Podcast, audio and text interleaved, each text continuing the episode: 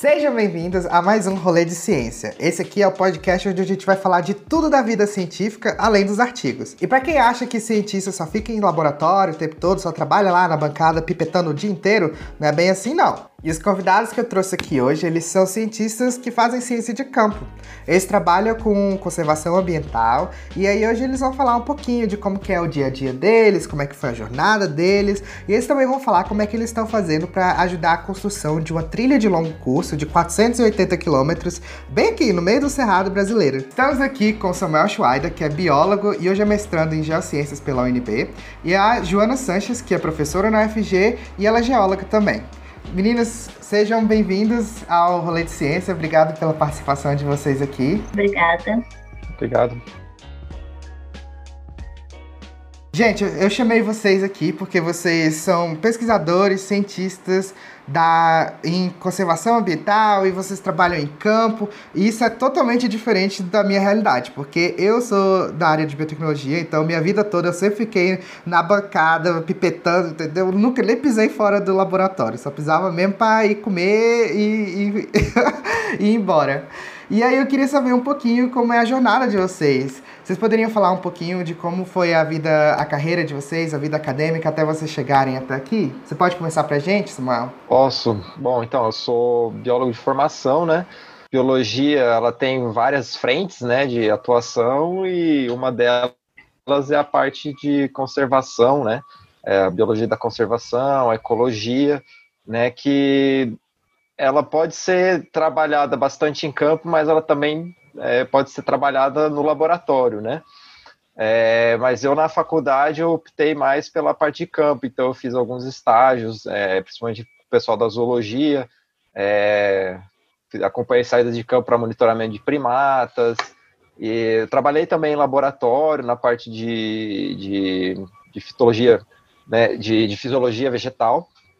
É, mas aí eu acabei também pegando um estágio na parte de educação ambiental e fazendo meu TCC com ecologia e com biologia de corujas, né? E aí né, ia bastante para campo, fazer coleta, né? Eu, eu, o bom é que eu trabalhava na praia, né? Então minha área de estudo era no litoral oh, catarinense. Né? Então, é, final de semana eu ia para campo, né? Ia para praia, né? Uma praia que eu, minha família sempre sempre foi, desde que eu, eu era pequeno, a gente sempre, sempre foi para lá, né? E aí, até o tema da, da, do projeto de pesquisa surgiu de uma curiosidade, né? Meu pai me fez uma pergunta: oh, essas luzes aí atrapalham a, a vida das corujas? Eu falei, não sei, mas acho que dá um bom trabalho de conclusão de curso, né? E aí eu acabei é. apresentando a ideia pro, pro, pro meu orientador, né? E aí surgiu um tema de pesquisa, né? Numa área é, de estudo que eu tinha familiaridade, que eu conhecia bem, né? E aí comecei a fazer o meu campo lá, né? Coletando, indo nos ninhos, coletando o que a gente chama de egagrópilas, né? Que é basicamente o regurgito, né? Uma pelotinha que as corujas ah. regurgitam. e aí lá você tem todos os restos, vários restos do que ela, ela se alimenta, né? Porque ela não consegue digerir é, todo aquele material, né? Então elas regurgitam e aí você, com base nisso, você consegue determinar o que, que elas estão se alimentando, né? E fazer depois várias análises, né, quantificar o quanto das coisas que ela, elas comem, né. E aí, paralelamente, eu, eu, trabalhava com a parte de educação ambiental também, no projeto da engenharia florestal. E aí me formei, né, sou formado, e agora? O que, que eu faço, né? Procurando emprego e tal, dava aulas particulares, acabei passando num, num processo seletivo para trabalhar numa vaga de educador ambiental é, no Centro Volvo Ambiental lá em Curitiba, né? Fiquei lá dois anos e meio, aí com, essa parte em campo, mas mais voltada para a educação, né? Então atendi, atendendo principalmente escolas, mas atendia públicos das mais diversas idades, né? Desde 5 anos até 80 anos a gente trabalhava atividade de, de educação ambiental. É, aí em 2014 eu fui convocado para um concurso aqui em Brasília, né? Me mudei para cá e nisso abriu portas de trabalhar, de, de, de estudar, né, é, com a parte de geoprocessamento, né, que é a parte que você aí utiliza mapas, imagens de satélite, vários softwares, né, faz infinitas análises para para entender, né, o, a Terra, as dinâmicas que acontecem, né, tanto de mudança na paisagem, mas você pode aplicar em diversas outras áreas, né? E aí eu fiz a especialização pela UNB, né, em geoprocessamento ambiental, e acabou abrindo a porta para o mestrado, né? E aí eu, hoje eu estou também, então, é, no meio do mestrado, trabalhando também com, com geoprocessamento, é, mas o meu trabalho, ele, ele é um pouco mais de laboratório, né? Eu basicamente eu trabalho com dados prontos e processo esses dados para é, entender aí a mudança da paisagem, né? Mas é importante você ter o conhecimento de campo também, né? Como depois que eu vim para cá, acabei conhecendo o Cerrado, não conhecia o Cerrado, né? O meu, meu bioma de origem é a Mata Atlântica, mais especificamente a Floresta Coralcária. E aí eu vim para cá, conheci o Cerrado, né? Me apaixonei pelo Cerrado e acabou que o Cerrado se tornou objeto de, de pesquisa, tanto na especialização quanto agora também no mestrado, né? Eu estou trabalhando com, a, com análises de, principalmente de, de, mudança, né? Do uso e cobertura do solo, né? Desmatamento, é, voltado mais para conservação de espécies. Então eu tento aliar a questão da mudança da paisagem com a conservação de, de espécies. Na, na, na especialização eu trabalhei com foco em médios e grandes mamíferos, né? Então onças, antas, capivaras, veados, porcos do mato. E no, no mestrado eu estou trabalhando com mudança de paisagem, mas mais voltado agora para espécies de menor porte espécies que estão criticamente ameaçadas, né? Então são aquelas espécies que estão mais próximas da extinção do que do que quaisquer outras, né? E aí, assim, o mestrado eu não estou indo tanto para campo, mas como eu gosto muito de fazer trilha de escalar, eu acabei, eu acabo visitando muitos lugares aí aqui no Cerrado e acaba entendendo um pouco como é que é o bioma, as fitofisionomias, né? Isso ajuda também numa, às vezes, no, no trabalho, assim, de interpretação de imagem de satélite, é, a localizar, às vezes, é, alguns pontos no mapa, porque às vezes você, tem o conhecimento de campo, né? Mesmo que não, não seja, nesse caso, não é tão é, devido ao meu projeto de pesquisa, mas acaba contribuindo bastante também com, com a pesquisa e esses conhecimentos que eu adquiro na pesquisa também colaboram é, com o meu hobby, né, que é, que é o montanhismo, né, então muitas habilidades e conhecimentos que eu aprendi na especialização eu consigo aplicar hoje no meu hobby, às vezes até aplico mais do que no meu trabalho. Não, Samuel, é muito interessante o que você falou, eu nem sabia que tinha coruja na praia, para te falar a verdade. Tem, tem sim pois é, mas é muito interessante e cada vez eu me impressiono mais como é que difere as áreas da ciência, é muito interessante.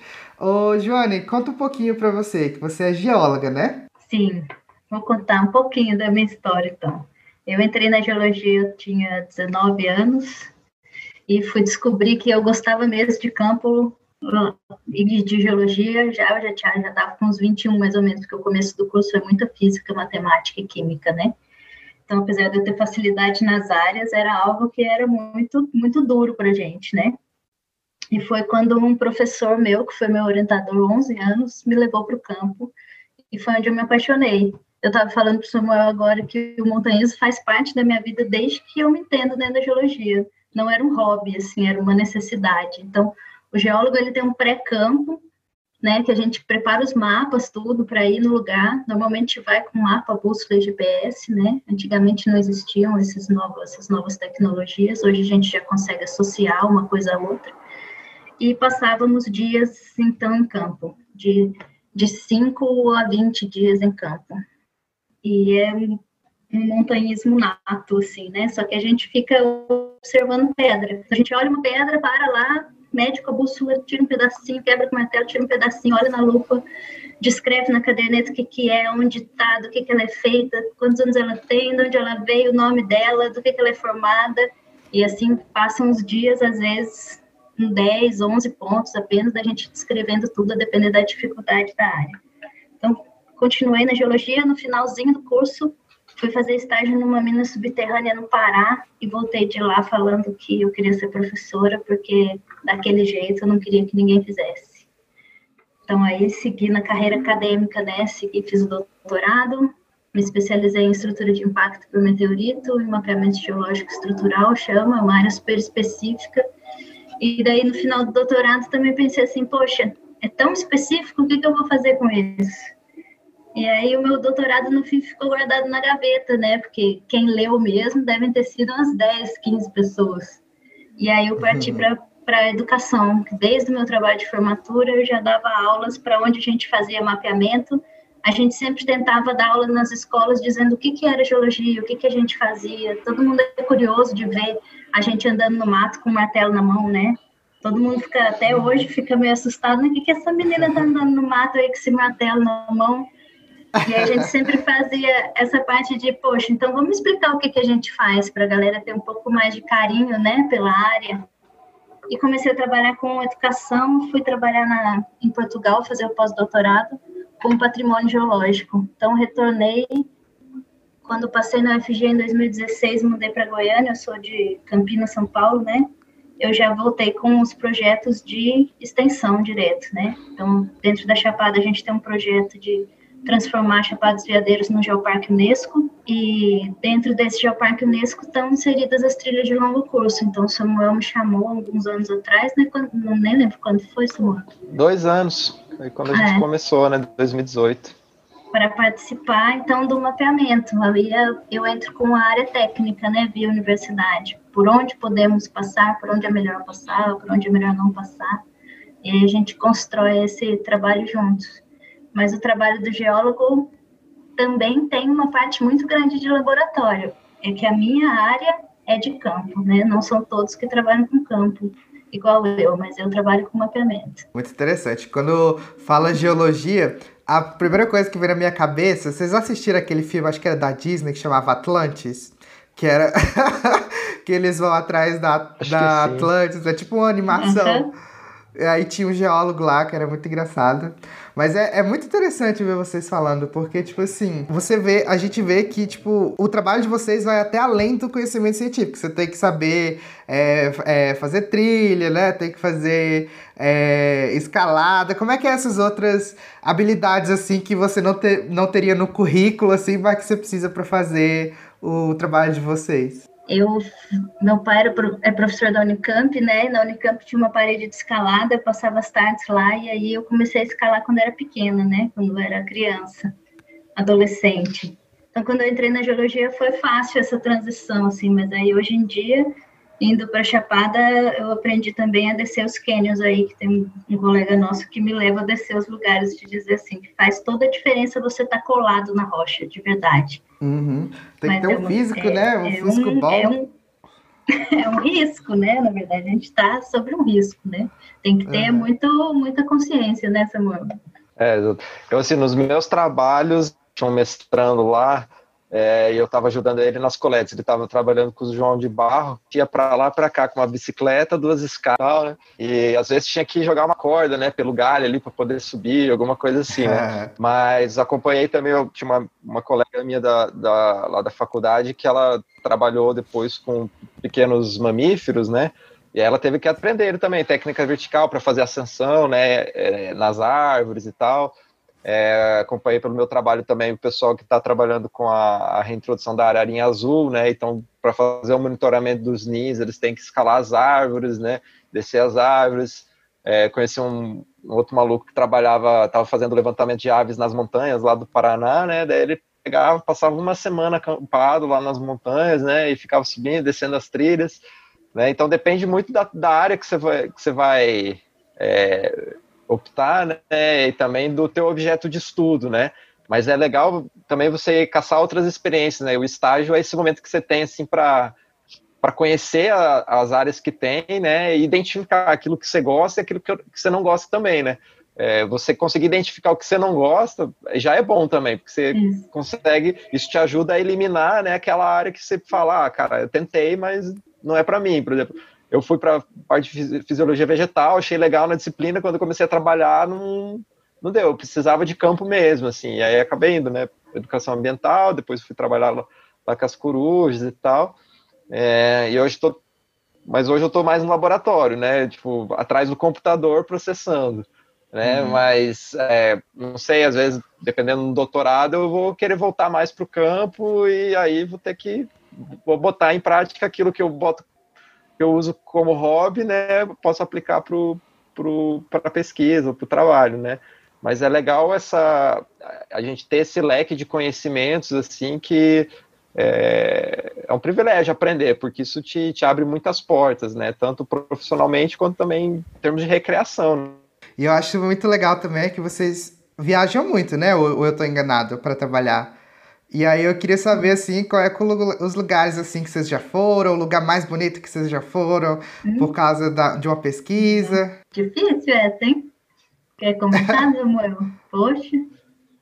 Ah, sim, eu a trabalho mesmo, é, acho, eu não, acho que eu não viajei tanto a trabalho. Assim, na, na, faculdade, sim, teve, teve algumas saídas de campo, assim, que foram bem legais. A principal delas foi quando a gente teve a disciplina de inventariamento de fauna, que foi numa estação ecológica, então, assim, tipo, lugar super preservado, assim, foi bem bacana, a gente fez todo o trabalho de armadilhamento e tal, coletar os bichos, né, então foi bem bacana, mas, assim, a trabalho, eu acho que uma das experiências mais legais que eu tive foi de ir para Curaçá, na Bahia, que é a terra onde originalmente tinha a ararinha azul, né, que é uma espécie de, de arara que desapareceu da natureza, hoje ela só tem em cativeiro, e agora está tá rolando um, um, trabalho para reintrodução dela lá na região, né?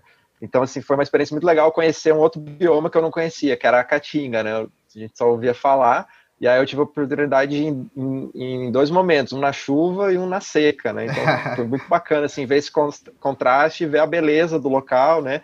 Ah, o calor, assim, do povo, que é muito receptivo, né? Isso foi, foi uma experiência bem legal, assim, de a trabalho que eu tive. Eu acho que talvez é, nos últimos anos, acho que foi a, a, uma das mais legais que eu tive. Ah, legal. E você, Joana, você já descobriu alguma caverna cheia de já. diamantes? Não, sem diamantes. É, eu, a gente viaja muito mesmo, desde a graduação muito, então no Brasil inteiro a gente viajou a trabalho da graduação, então fomos mapemos a Serra da Canastra, essa experiência que eu tive na Amazônia, conhecer a Floresta Amazônica foi muito interessante. Aqui conheci o, o Domo de Caldas ainda na época da graduação, antes de morar aqui. Depois tive a oportunidade então de fazer meu doutorado no Rio Grande do Sul, na divisa com o Uruguai, que é uma cratera de impacto, então o local é lindo. Que legal. Fica no meio do pampa, uma única serra surgida, assim, ó, é um, é um impacto de meteorito. Chama Cerro do Jarão. E depois, no, no pós-doutorado, eu pude morar em Portugal, né? Então, a trabalho lá em Portugal, conheci Zumaia, que é um geoparque no norte da Costa Vasca, que é um dos lugares excepcionais no mundo, foi gravado Game of Thrones lá. E agora a gente tem um, um, convênio com os Pirineus na Espanha, então um, um dos trabalhos é ir visitar as trilhas desse geoparque nos Pirineus na Espanha. Então, o convênio é com com o Geoparque para a gente implementar os mesmos tipos de trilhas que tem lá na Chapada dos Veadeiros. Então, já fomos a. Lá é realmente excepcional. Eu, foi onde eu aprendi a escutar a terra falar. Meu colega que é geólogo, a gente subiu uma montanha lá, uns 20 quilômetros de trilha, assim, morro acima. Chega lá em cima, tinha um Ibon, né, que é um lago de alta montanha que estava descongelando, e ele não me falou, ele falou, ele ainda falou assim: eu não sabia se ele ia estar congelado ou não, porque eu queria que você tivesse a surpresa do descongelamento. E é impressionante como a Terra fala. Ele fala assim: agora escuta a Terra falar. Você escutava o gelo de gelar, assim, tá. E eu falava assim, nossa, ele só escuta. E eu falei: ó, essa foi uma das maiores experiências. E com as crianças também no pós-doutorado a gente pôde visitar os Açores, que é outro geoparque. E aí nesse, eu acho que para minha filha mais velha também foi um impacto grande, porque ela viu um vulcão pela primeira vez, né? E o vulcão era ativo, né? Saía enxofre e ela ficou lá toda impressionada, assim, nossa, que cheiro horrível, mãe. Eu falei, é, isso aí mesmo. Tive. Eu agradeço muito essa profissão de poder ter me levado a lugares tão excepcionais. Ai, gente, que legal. É muito legal. Porque a gente que é do laboratório, a gente não sai, gente. A gente sai assim uma vez ao ano, quando é pra ir no congresso, entendeu? O negócio. E aí, tipo, vendo vocês assim, eu fico tipo, ai meu Deus, a vida deles é tão Globo Repórter, sabe? é tão legal. Mas assim, pra fazer esses trabalhos de campo, você tem que ser bem aventureiro, mas eu tenho certeza que vocês fazem passam por vários perrengues, né? Você já fugiu de onça, correr de cobra? Tem alguma história assim engraçada que vem na cabeça de vocês? Engraçada? Teve uma vez que eu levei uma turma de alunos para fazer um mapeamento na Chapada dos Veadeiros, dezembro de 2017, logo depois do fogo. Foi uma das maiores trombas d'água que tiveram. A gente estava dentro do parque, 15 alunos meus dentro do parque, naquela tromba d'água, e eu com o coração na boca, assim, ó. Meu Deus. O que, que eu estou fazendo aqui? Foi engraçado porque a gente passou um lugar que na ida estava tudo bem, subimos, eu estava com três alunos. Na volta, não dava mais para passar onde a gente tinha passado, de tanta água que tinha. E aí um menino virou para mim e falou assim: ai, professora, como é que a gente vai embora? Eu ri dele, falei assim: ah, a gente vai ter que dormir aqui. E ele encheu o olhinho de lágrimas, assim, ai meu Deus! E aí eu falei, não, eu tô brincando, é que eu também me liguei que eu não posso brincar assim com todo mundo, né? Eu falei, não, a gente tem uma trilha pelo outro lado ali, eu nem sabia se tinha, mas a gente conseguiu sair. Então, vamos subir pelo outro lado, que lá em cima a gente atravessa. Eu acho que essa foi a mais tensa, assim. E você, Samuel, tem alguma história que vem na cabeça? Assim, tensa desse nível não, assim, só uma vez que eu tava coletando lá na praia, lá, coletando material das corujas lá, eu atolei, tipo, é areião, né? Eu estacionei o carro, falei, ah, tá de boa, né? Aí no fim, quando eu fui, precisava sair e voltar, já tava começando a ficar tarde, o carro atolado, né? E aí, tipo, um lugar lá que quase não passa ninguém. É, é na beira de um parque estadual que tá em implementação lá. E aí, tipo, é um estradão, assim, muito raramente passa alguém, assim. Aí, sorte que aquele dia passou, e aí o cara tinha até pá no carro e tal. Eu fui todo, assim, fui totalmente despreparado, porque como é perto da cidade, eu falei, ah, tá tranquilo, tá aqui do lado, não precisa levar nada, né? Não precisa de 4x4 uhum. e tal. Fui lá com o carro do meu pai mesmo e tal. E atolou, né? Eu tava sozinho lá, né? O que, que eu faço agora? Né? Tentando cavar com a mão e nada, nada. Daí passou essa pessoa lá, daí tinha, tinha as pás no carro, a gente conseguiu cacar lá. Aí nisso passou, acho que chegou, até onde eu lembro, chegou outra pessoa lá, daí a gente empurrou e conseguiu tirar o carro lá, deu tudo certo, voltei para casa, segurança. É que se precisasse dormir lá, tinha o carro pelo menos, né? É, tá bom. Só não tinha comida, mas. Ia pescar, uai, você tava na beira da praia. É, pescar com a mão, né? Pescar com a mão. É, ó, tentar fazer um cercadinho é bem, lá. Bem aquele filme do Tom Hanks, como é que é o nome dele? É, o, o, Náufrago. O Náufrago, isso. É. uh, Mas gente, sabe, Felipe, tem uma coisa engraçada comigo, assim, eu sou muito pequena, o Samuel me conhece pessoalmente, né? Uh. Eu sou baixinha, tenho 1,60m, assim, e todo mundo, sempre que me vê em campo ou que me vê andando com, com os carros ou com as motos e tal, tira sarro, sabe? Sempre. Mas essa menininha, essa baixinha aí que vai andar tudo isso, você dá conta? Sempre foi isso, desde a graduação. Aí hoje eu já, hoje eu já tô risada. Mas essa, essa é a parte bem aluna? engraçada. Ah, acha também. Acho.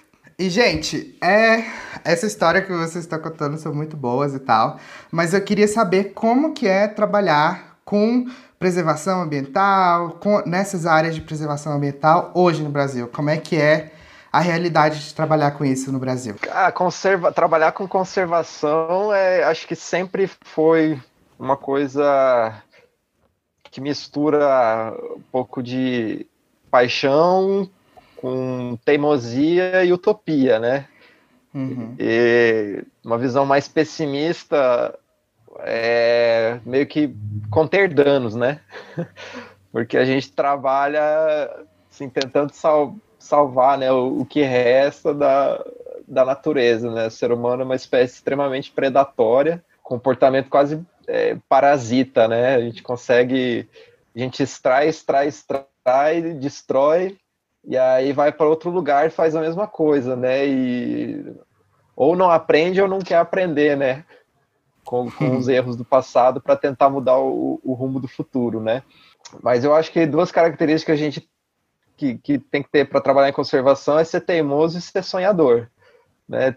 Sonhador para realmente acreditar que, que dá para fazer diferente e ser teimoso de tentar, né? Tentar ir na contramão, né? Do, do, do padrão, do às vezes do, do poder, né? Que, que, que domina e que dita muitas vezes o funcionamento do, do sistema e, e o, os rumos, né, do, do, país ou do próprio mundo, né. Você pode, se você ficar mais na, na, área acadêmica, né, cara, você acaba fazendo mais pesquisa, mas quando você trabalha mais na ponta, né, às vezes num, num órgão ou numa ONG, né, você acaba tendo que dialogar mais, você, é, você tem que desenvolver habilidades de negociação também, é, muita paciência, é, aprender a, a, escutar também, às vezes aprender a falar também, porque você não pode simplesmente dizer o que você pensa, né? Às vezes você tem que domar um pouco as palavras, apresentar com uma outra roupagem, e é uma outra habilidade que é importante, sim, principalmente para quem trabalha mais na ponta da conservação, assim, né? Assim, hoje, hoje trabalhando, né, com o Caminho dos Veadeiros, né, que é um trabalho que eu faço como voluntário, né? É, não tem relação com o meu projeto de pesquisa, é algo totalmente voluntário, mas acabei no meio do caminho do, do meu mestrado aplicando algumas ferramentas, né, é, que eu estava testando para minha área de estudo. Eu falei, ah, vou aplicar aqui no, na área do caminho dos veadeiros. Cara, você você acaba fazendo de tudo um pouco, né? Quando você está trabalhando assim como voluntário, às vezes, o Caminho dos Veadeiros não é uma ONG, mas é uma iniciativa da sociedade civil, né? E, cara, você aprende a, a abrir trilha, sinalizar trilha, abrir picada, conversar com fazendeiro, escutar fazendeiro, conversar com representantes da comunidade local, escuta a galera reclamando porque está fazendo, ah, não está fazendo do jeito que tinha que fazer aqui, não, mas calma aí, vamos conversar. Daí vem a Joaninha falar assim, não, vocês estão passando no campo úmido, não dá para passar no campo úmido. Campo úmido é a coisa que eu aprendi e fixei, não passa no campo úmido. Né? Então, assim, cara, são vários atores diferentes, assim, cada um com uma expectativa, e, e mas está saindo, assim, a gente tá todo mundo aprendendo a fazer uma trilha de longo curso, que é uma coisa assim que você tem exemplos no mundo, mas assim, na realidade brasileira são poucos os exemplos e ninguém ensinou a gente a fazer uma trilha de longo curso, né? É, que não é meramente uma rota para caminhar, mas é também para ser uma ferramenta de conservação e geração de emprego e renda. Então, é, assim, é uma iniciativa que engloba um monte de coisa e apesar disso, da dificuldade, né, do tamanho do desafio, está saindo. Então, assim, uhum. acho que a gente está aprendendo, né? Está corrigindo os erros e aos pouquinhos vai saindo, né? Isso. Nós vamos voltar no assunto do caminho dos veadeiros, que é o próximo tópico. Mas, Joana, fala um pouquinho pra gente como é que é trabalhar com a sua área hoje no Brasil. Ainda mais você sendo professora universitária, eu acho que deve uhum. ter outras dificuldades, né, do que só alguém que, por exemplo, faria pesquisa. Você pode falar um pouquinho pra gente? É, vamos começar pelo é, geólogo, né? Geólogo é conhecido como explorador, né? Então, há poucos anos que foi introduzida a conservação dentro das geociências no mundo inteiro, assim, tá, começou na, na Austrália, a conservação, depois foi para a Inglaterra, até chegar aqui no Brasil já veio para lá de 2006, mais ou menos, 2005, 2006, começou a se falar em geoturismo, conservação, patrimônio geológico, então é super recente. E para a gente transformar isso foi um custo, porque eu dentro da academia a gente escutou, eu escutei muito que isso não era ciência, tá? Então quando eu terminei meu trabalho de formatura, que era um mapeamento estrutural, que é super geológico, assim, super específico na nossa área, eu queria já trabalhar com, com patrimônio geológico, ele falou assim, não, isso aí tem que ser um adendo, porque isso aí não vai ser respeitado. E aí eu briguei, fiz no meu doutorado, fiz de novo, também nem saiu na tese, foi um artigo separado, trabalhar com geoturismo, e aí no pós-doutorado falei, não, agora chega, eu quero trabalhar com isso, eu quero trabalhar com conservação. E aí fui, aí voltei para o Brasil, e ainda bem que essa área agora está em super ascensão, e a gente tem hoje reconhecimento do que que é. Então, hoje é uma área de pesquisa, tá? Então, a conservação do patrimônio geológico hoje é uma área de pesquisa dentro das geociências, e muito bem vista agora no Brasil. Só que é isso, é a dificuldade. Não abre edital para gente, porque como é uma área nova, não, quando abre edital para educação, não é educação em geociências. Quando abre edital para pesquisa, é pesquisa em geologia e patrimônio geológico ainda não está dentro das áreas de pesquisa. Então a gente fica meio a ver navios aí, trabalha como voluntário, como o Samuel falou. Trabalho com muito gosto como voluntário, na verdade, eu não me arrependo, não. Eu acho que esse projeto Geopark tem muito para acrescentar, para trabalhar com, com conservação e principalmente com conscientização das pessoas que a biodiversidade está em cima da geodiversidade, né? Se não existisse as rochas, não tinha as plantas em cima, né? Elas que dão suporte à vida. Então, quando a gente conseguir inserir na sociedade que a geologia realmente é a base para onde a gente está vivendo, faz parte do nosso dia a dia, não é uma mineração distante, eu acho que aí vai, vale a pena. os cursos que a gente tem dado na Chapada de Extensão de Patrimônio Geológico de Educação e Geociências, né? A gente dá aula para os guias e condutores, são dois cursos, um de Geologia e outro de Geologia e Condução e Normas Técnicas junto com o Ion Davi. São dois cursos separados, mas que no fim são ambos para a gente gerar conservação e conhecimento. Ah, o retorno que a gente tem tido tem sido muito legal, cara, dos ah, guias legal. e da população local, de, assim, deles entenderem onde eles estão vivendo. Tá? A ideia é essa, assim. Para conservar, você tem que saber onde você está, o que, que é, qual a importância que tem. A partir do momento que você sabe para que, que aquilo serve, você conserva, você to toma aquilo como seu, né? Isso. E é legal que você está transmitindo conhecimento científico além da universidade, né? Porque uma coisa que eu sempre falo, assim, nas, quando eu converso com os meus amigos cientistas, é que, tipo assim, o conhecimento científico ainda está muito centrado ali, sabe? Dentro do laboratório, dentro da universidade. Quando é que o conhecimento científico vai mesmo, assim, chegar na população, entendeu? E esse trabalho aí que você fez é muito interessante.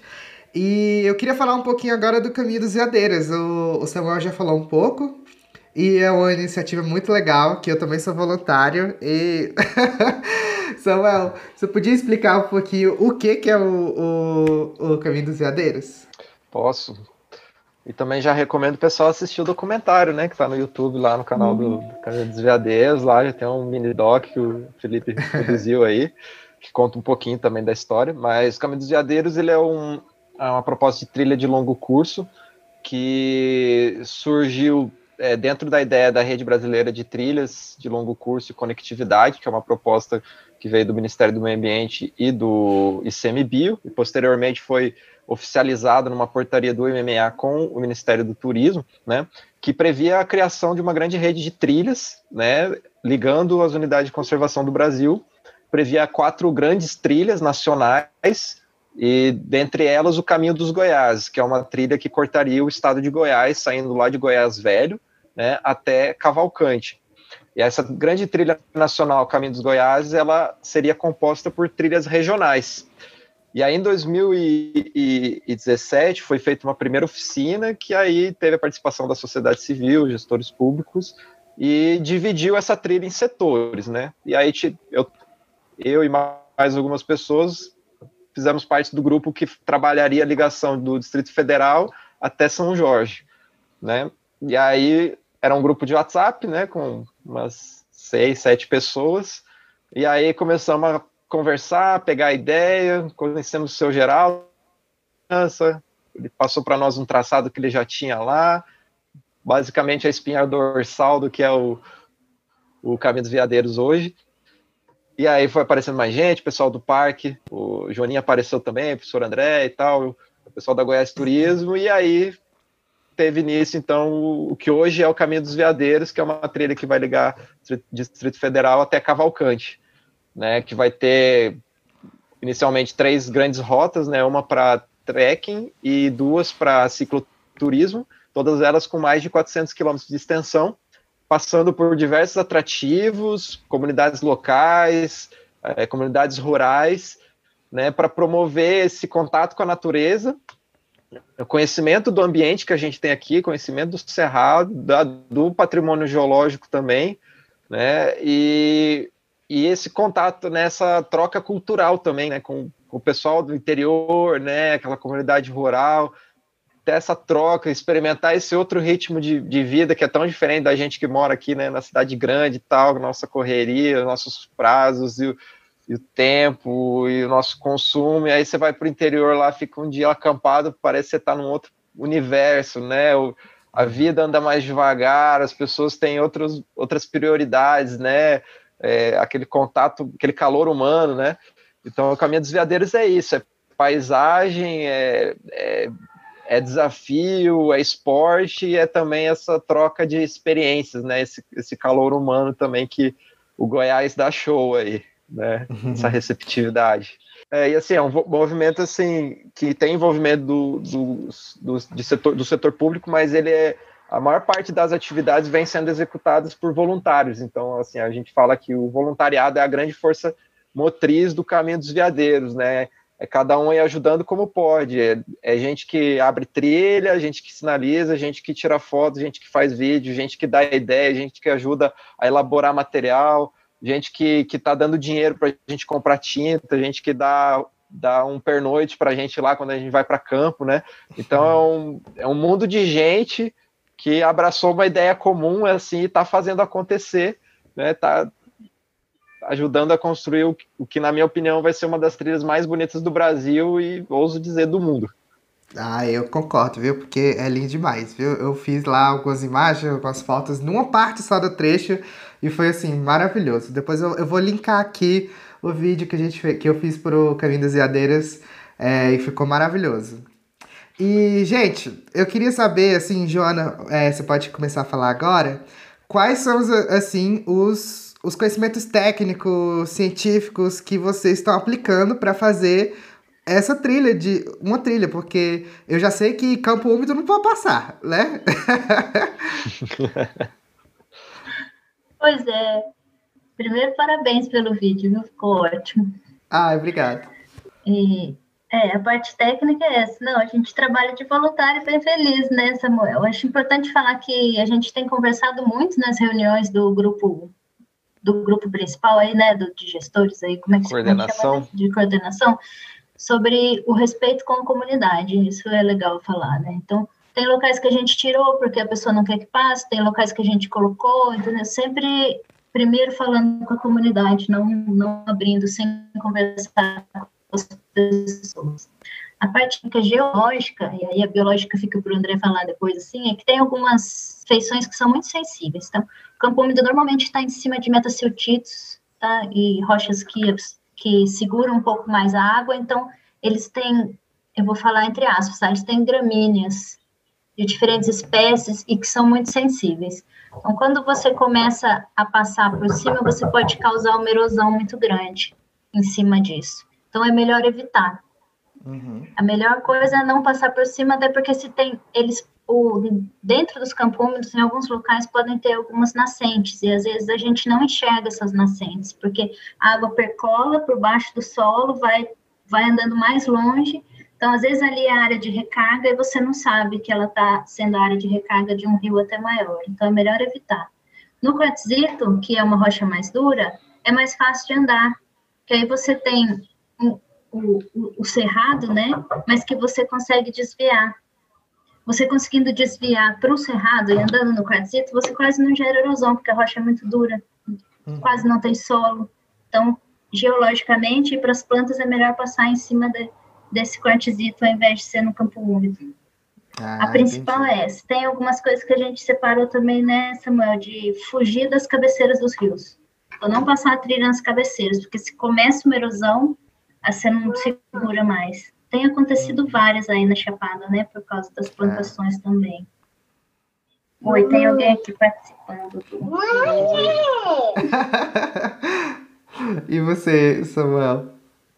Bom, assim, a, eu, eu tentei aplicar um pouco dos meus conhecimentos né, de biologia, de ecologia, de paisagem, quando a gente começou a desenhar o traçado, né? Então, assim, já se falava muito assim, ah, a trilha ela tem que funcionar como conector de paisagem e tal.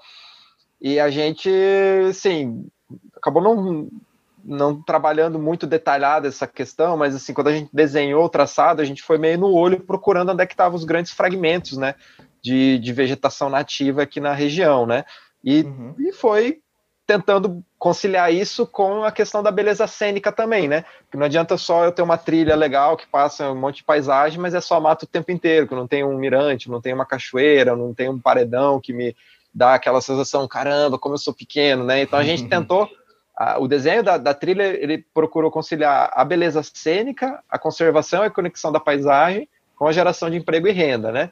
E você trabalhando com a parte de satélite, né, de imagens de satélite, facilita bastante, né?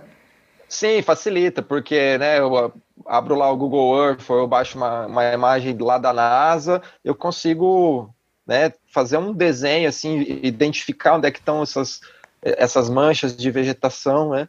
E facilita para você desenhar. Como você tem o conhecimento de geoprocessamento, isso ajudou muito, assim, a gente a desenhar a trilha e está ajudando muito a gerir a trilha e todo o planejamento, porque a gente tem esses dados espacializados, a gente tem é, né, os mapas em formato digital, que facilita a gente a fazer mapa físico se precisar, né? E também está aplicando um pouquinho de, de, conhecimento de banco de dados também para já ir montando um, um, banco de informações que vai ajudar no futuro a gente a gerir a trilha, né? E aí quando a gente foi desenhando a trilha, foi imaginando assim com a cabeça, vou pensar aqui como uma onça, né? Por onde que eu me deslocaria na paisagem, né? Então com base no conhecimento da literatura e dos trabalhos que eu já tinha feito, fui imaginando, né? Por onde uma onça gostaria de passar na paisagem, né? E aí a gente foi tentando misturar todas essas coisas, né? E saiu um traçado bem legal, assim, com bastante áreas é, preservadas, com lugares de bastante beleza cênica. E aí a gente está agora validando esse traçado é, utilizando uma modelagem computacional né, de dispersão da fauna. E, e já posso adiantar que o caminho dos veadeiros ele vai sim ter um, é, um impacto positivo para a conexão da paisagem. Né? Ele, vai, ele vai passar por áreas assim que são bem importantes no deslocamento da fauna, né? É, pela, pela região aqui. Muito interessante. Isso foi uma das coisas assim que eu animei de participar desse projeto, porque vocês estão levando em conta não só a parte do ecoturismo, né, de da pessoa ir lá fazer trilha, mas vocês estão levando em conta toda a parte de conservação, de análise do, do, do ambiente lá, e é também a parte de preservação da cultura local, entendeu? De conversar com as pessoas e tentar integrar a população local nesse projeto para acabar todo mundo sair ganhando. Isso é muito interessante. Gente, e assim, para aquela pessoa que está começando agora, que está querendo ingressar nessa área de vocês, o que que vocês falariam para elas assim, daria de conselho? O que que vocês achavam que era uma coisa e aí depois que vocês começaram a trabalhar, descobrir que não é nada daquilo? você pode falar um pouquinho pra gente, Joana? É, a parte geológica você precisa fazer um curso de geologia que são no mínimo cinco anos, né? E é um curso para quem é muito apaixonado, ele não é um curso facinho não, mas é diria que mudou a vida de muita gente que eu conheço, inclusive a minha. É uma área acadêmica das ciências exatas, né? Então tem química, matemática e física até quase o último nível, né? São três físicas, dois cálculos, cálculo numérico, química 1, química experimental. Caramba. Depois a gente entra nas petrologias e aí a gente começa a chamar geofísica, geoquímica, geo cronologia, geoprocessamento, e aí entra na, nas áreas de geologia estrutural e física aplicada em cima da rocha. Não tem que gostar muito, mas é um jeito de você olhar o mundo de uma maneira diferente, saber desde onde a gente surgiu até onde a gente está pisando, como é que aquilo foi formado ali, né? Na Chapada eu acho mais excepcional, já tive outras oportunidades, mas lá no Brasil é excepcional mesmo. Quem gosta, quem gosta de campo, de de mato, de trabalhar, é uma área muito interessante. E aí, para o caminhante, eu acho que quer começar a caminhar, comece devagarinho, né, Samuel? não vai sair fazendo 400 quilômetros, não, por favor. Comece, o caminho Veadeiros tem vários trechos de um dia, né, dois dias, então pode fazer devagarinho. Tem também o caminho de Core, em Goiás, né, que já está implementado também, pode Vai ter uma ligação um dia, né? Quem sabe? Sim, ai, que lindo. E você, Samuel? Ó, já vou aproveitar o gancho e falar do caminhante primeiro, já que ela deixou a deixa. É. é... é isso, né? Quem quer caminhar, quem quer escalar, começa devagarinho, né? Não acha que, tipo, ah, olha, ver um filme hoje, ah, amanhã eu quero subir o Everest, né? Que é assim, como você respeita, né? Respeite os limites, se conheça, né? Eu, eu acho que o montanhismo é um dos esportes que mais te, te desenvolve o autoconhecimento, né? Porque você vai sempre se conhecendo um pouco mais, testando os seus limites, né? E é um esporte que você desenvolve um respeito por si, mas também pela, pela natureza, pela montanha, né? E você acaba entendendo que, que ela é quem manda. Então, eu acho que é um dos esportes que te ensina humildade, né? Porque a gente ser humano moderno, né, a gente acha que a gente controla a natureza. Mas aí tá aí uma pandemia que uma, um punhado de moléculas derrubou derrubou o mundo inteiro, né? É. E a montanha ela te ensina isso, né? Ela quando você tá lá, às vezes vai virar o tempo, você não consegue progredir, cara. E você tem que respeitar, você pede a permissão, né, da montanha para para subi-la, né? É, Então é isso, começa devagarinho, vai fazer uma trilha de um dia aí, começa com 6 quilômetros, depois 8, 10, 12, depois já tenta uma trilha com pernoite, depois faz uma trilha com dois pernoites, né? Procura se informar, né? Hoje tem aí, a internet está aí para você buscar informação de técnica, equipamento, né? Segue o Caminho dos Veadeiros no Instagram, a gente tem umas séries de postagem bem legais aí que a nossa equipe de comunicação está fazendo, né? Tivemos aí conduta consciente, é, primeiros socorros, daqui a pouco a gente vai fazer algumas dicas de trekking, né? Então, procura se informar, né? Tipo, dá para você fazer as atividades com segurança e com consciência, né? Tem que, tem que acabar com essa ideia de que esporte de aventura é coisa de louco, irresponsável, que pega as coisas e faz de qualquer jeito. Não, não é isso. Existe técnica, existe, é, existe uma ética, né, dentro dos esportes de montanha. Então, é, procura conhecer essas, essas coisas antes. E para quem quer, sei lá, ser biólogo de campo ou trabalhar aí com conservação de campo, né? falar da biologia. É, baixas expectativas, que você também vai ter física, química, cálculo, é, estatística, e você vai precisar disso. Né? Muita gente vai para biologia achando que não quer, quer fugir das exatas, mas Aí, ó. Eu fui para biotecnologia falando assim: não quero fazer matemática, vou fazer biotech. Reprovei duas vezes em cálculo 1. Aí, ó. Eu, na época do terceirão do, do ensino médio, né, eu queria fazer biotecnologia, né? Mas aí quando chegou na genética, eu falei, não, velho, vou para ecologia, vai ser mais legal. Eu cheguei lá cheio de estatística também, né? Então, assim, você vai ter essas disciplinas e elas são importantes, né? A estatística é fundamental em qualquer área da ciência, né? E então, baixas expectativas e faça estágio, tenta diferentes áreas, procura disciplinas em outros cursos também, que eu acho que isso enriquece muito a sua formação.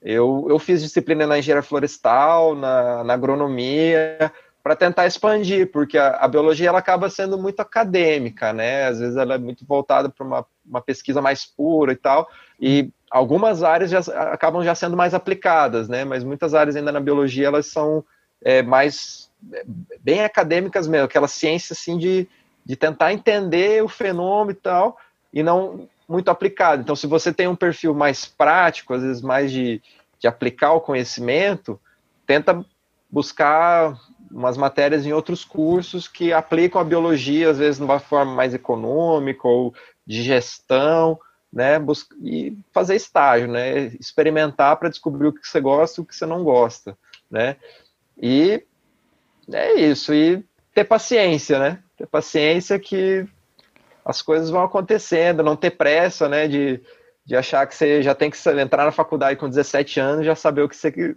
vai fazer pro resto da sua vida. Não, talvez você vai encontrar isso com 25, com 30 anos, às vezes com 40 anos, e, e tá tudo bem, cara, né?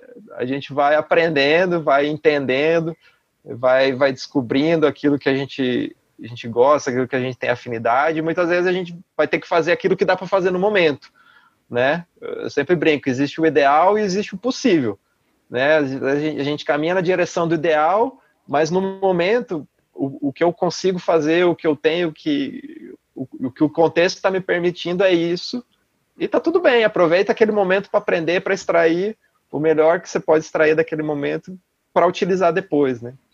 Gente, e assim, para terminar, né? Eu sempre gosto de deixar uma recomendaçãozinha para quem tá escutando a gente sobre algum site, livro, filme, até perfil no, Insta no Instagram e outras redes sociais que tenham a ver com a ciência e que sejam, falam de ciência assim de uma forma legal, que seja, que dê um entretenimento assim, né? Eu vou começar já falando a minha. A minha é um, um perfil do Instagram que chama Universo Cientista. Eles são muito bons. Ela, na verdade, é moderada por uma menina. E ela posta, assim, vários memes que você se relaciona muito com a sua vida acadêmica, sabe? Da pós-graduação, de fazer TCC, o sofrimento. E ela faz piada da gente. É muito engraçado. Toda vez eu sempre compartilho as, a, os posts dela no meu stories. Chama Universo Cientista. Qual que é a sua, sua recomendação, Joana? Hum, tem um documentário que chama One Strange Rock, que é dublado pelo Will Smith, que é fantástico, fala bem a história da vida e como a gente chegou até hoje. E temos um perfil no Instagram que chama Geoparque Chapada dos Veadeiros, que lá a gente tenta passar ao público de uma maneira bem simples o que é geologia, como a Chapada foi formada, inclusive com recomendações de onde pode subir, onde não pode subir. Teve um último post aí que não pode subir na janela, lá está explicado por quê, imigrante na janela, vamos ver se a galera respeita, para manter aquilo em pé por muitos anos ainda. E acho que é isso. Tem, mais, tem alguns geológicos, os geoparques geológicos, tentem seguir os geoparques, normalmente eles são de uma linguagem acessível. Tá? No Brasil a gente só tem mais um, que é o Geoparque Araripe, né, que é oficial da Unesco, o nosso ainda é um projeto, ainda não é um geoparque. Mas eles são muito interessantes para quem gosta dessa área de rochas e fósseis. Ai, que legal. É e esse, esse documentário tem na Netflix? Onde que a gente Tinha. Eu não sei ah, se ele ainda tá lá. Ele tinha, sim. Tá bom, então fica aí para você procurar. E você, Samuel? Eu sugiro os livros do Jared Diamond, que é um autor aí, o cara é biogeógrafo e os trabalhos dele ele mistura com história, antropologia, economia, são livros assim bem densos, mas que tipo assim me ajudaram muito na minha formação e até para me direcionar mais para essa área de, de, conservação e gestão pública, né? Então um que eu recomendo até tô com ele aqui é o Colapso, né? Ó, uhum. Jared Diamond, ah. tá? E o outro é O Mundo até Ontem. Dois livros Samuel, assim. você tem tempo para ler? Jura para mim? Tenho, tenho. Inclusive, eu estou batendo a minha meta. Em 2000 2012, eu comecei, quando eu comecei a trabalhar mesmo, e aí ficou mais escasso, eu fiz um, uma promessa que eu ia tentar ler, ler, um livro por mês, né? Até hoje eu não bati a meta. Minha média estava em seis livros no ano. Aí hoje eu já, aí acho que a pandemia ajudou um pouco e já, estou chegando nos 10. Vamos ver se eu consigo uhum. 12 livros. Mas esse aqui foi, acho que uns do, um mês, dois meses lendo. Assim, são livros densos, né? Vocês podem ver. Mas são livros muito interessantes, mesmo sendo um conteúdo assim, é, ele é, ele é científico, mas ele é escrito numa linguagem é, mais acessível, né? Mas é que o conteúdo é muito bom, e a forma como o Jared Diamond escreve assim, é, é muito cativante, né? Então acho que são dois livros assim bem bons para entender assim um pouco do mundo, como que a gente chegou até aqui e por que a conservação é, é tão importante, assim, né? E como e, e, esse outro, o segundo livro que é da, das sociedades tradicionais, ele, é, ele aborda como as sociedades tradicionais lidam com alguns temas em comparação com a sociedade moderna, né? E aí ele, ele não fica tipo comparando, ah, um é melhor que o outro. É, ele tenta mostrar, ah, existem lados, lado bom e lado ruim em ambas, né? O que, que a gente pode aprender com as sociedades tradicionais, o que, que a gente perdeu, uhum. né? Das sociedades tradicionais que pode ser resgatado, e o que, que aquilo que a gente desenvolveu como sociedade moderna pode, pode ser, poderia ser levado até, de repente, para algumas sociedades tradicionais, né? Então, é, ele, ele, é uma abordagem assim, bem neutra, assim, bem humana mesmo, assim, tipo, é, tratando o ser humano como ser humano, né, que tem capacidade de se adaptar de diferentes formas, né, talvez, mas algumas talvez sejam melhores que outras em, em alguns, em alguns aspectos, né. Então, minhas duas recomendações são essas. Ai, que legal. Gente, eu preciso voltar a ler. Eu não leio desde quando eu parei de andar de metrô, porque eu ia pra faculdade de metrô, aí eu tinha 40 minutos para ler. Nossa, eu lia demais. Depois que eu parei de ir pra faculdade de metrô, eu, eu nunca mais li, gente. Não tem tempo. Só fica lendo artigo científico, artigo científico, um atrás do outro, aí, tipo assim, a cabeça frita, né? Não, tem, tem, que separar 15 minutinhos por dia aí. 15 minutinhos por dia depois do almoço, aí pega, dá uma lida, lê umas cinco páginas, sem é. sem estresse, sem, sem metas muito ambiciosas. É para relaxar. Conseguir... Exatamente. É. Gente, então aqui estamos chegando ao fim. Muito obrigado pelo papo com vocês. Foi muito legal. Me esclareceu muitas coisas que eu não sabia. E eu queria deixar, falar para vocês seguirem o meu Instagram, que é explore por aí. Esse podcast ele vai estar tá disponível no meu canal do YouTube, que é Explora por aí, é, em formato de videocast, e também nas plataformas de áudio é, podcast, de podcast, que é o Spotify e a Apple Podcast. Vai estar tá lá para você escutar enquanto você faz seus experimentos, enquanto você vai para casa, entendeu? Então, confere lá para vocês escutarem esse papo bem legal e muito mais outros que vão vir por aí. Gente, vocês querem deixar alguma das redes sociais de vocês, onde as pessoas podem chegar, recomendar o Caminho dos Veadeiros? oh, eu o Caminho dos Veadeiros, né? É, deixa o Caminho dos Veadeiros lá, que lá junta eh, gente das mais diversas áreas e a gente está tá fazendo um trabalho assim de usar a mídia social para conscientização, para compartilhar conhecimento, dicas, é, código de ética em ambientes naturais, né, e compartilhar conhecimento também, divulgar o cerrado, divulgar o patrimônio aí natural, geológico, né, então, nossa ideia é, é essa, através do Caminho dos Veadeiros aí, poder sensibilizar todo mundo aí para essa questão aí do, do cerrado, do, do nosso patrimônio natural. Então, sigam lá, arroba Caminho dos Veadeiros no Instagram. Tem no Facebook também, tem YouTube também, só procurar lá. Isso aí. E também tem no Wikilog, né? Que tem todas as trilhas lá, certo? Isso, os trechos que já estão prontos para uso estão lá na, na plataforma do Wikilog, que é caminhodesviadeiros.oficial. Lá tem o traçado, você pode baixar o traçado, tem todas as informações do trecho. Então, as perguntas que você tem, qual a distância, onde é que dorme, quanto paga, tá lá. É só ler na descrição. não venham dizer que não estava lá, porque tá lá. A gente faz, faz uma trabalheira para escrever o texto lá, tá tudo lá. Ai, que perfeito, gente. Muito obrigado. E curta minhas fatinhas, que minhas fatinhas bonitas estão lá também. então é isso, gente. Muito obrigado. E é, não se esqueçam de inscrever e até o próximo episódio.